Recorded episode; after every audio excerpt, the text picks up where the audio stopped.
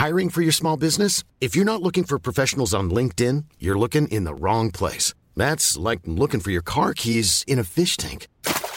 LinkedIn helps you hire professionals you can't find anywhere else, even those who aren't actively searching for a new job but might be open to the perfect role. In a given month, over 70% of LinkedIn users don't even visit other leading job sites. So start looking in the right place. With LinkedIn, you can hire professionals like a professional. Post your free job on linkedin.com/people slash people today. Bonjour, bonsoir, bon après-midi à toutes et à tous.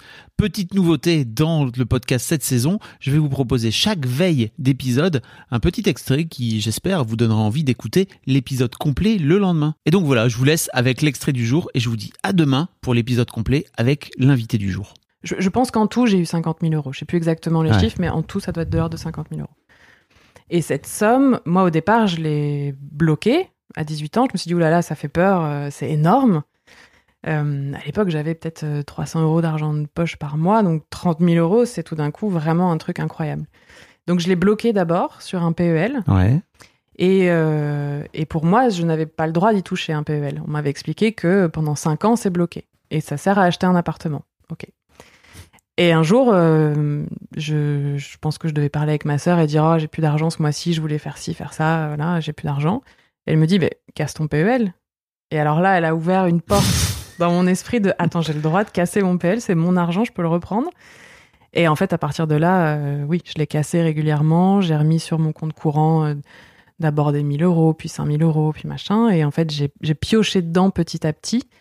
Euh, donc, je l'ai dilapidé, mais de façon très soft et très lente. Et ça a pris plusieurs années. Quand tu utilises le terme dilapider, c'est ça qui est fou. Ouais. C'est qu'en fait, pour moi, j'ai un peu l'impression que c'est un truc dans lequel tu es venu piocher pour, euh, euh, je sais pas, tes, tes, tes dépenses quotidiennes, quoi. Mm. Oui, oui, c'est ça. Bah, donc, c'est pas dilapider. Bah, pour moi, c'est dilapidé quand tous les mois, tu vas chercher euh, un complément d'argent dans ton épargne. C'est que, Mm. que tu gères pas bien ton, tes dépenses et tes revenus Oui. à un moment. Mm. T'es pas censé piocher constamment dans l'épargne. euh. C'est pour ça que tu utilises, c'est pour ça que Ouais. tu dis dilapider. Oui, parce que c'est pas comme si euh, j'avais voulu me payer des, des trucs un peu exceptionnels. Oui. C'est-à-dire que je sais te dire qu'avec cet argent, je me suis payé un voyage à Madagascar. Il a peut-être coûté 1200 euros en tout. Ça n'explique pas tout le reste de la somme. Ouais. Ou m'acheter une console de jeu, ok. Là, je le faisais en me disant non, mais là, c'est exceptionnel, je m'offre Ouais. ça, ok.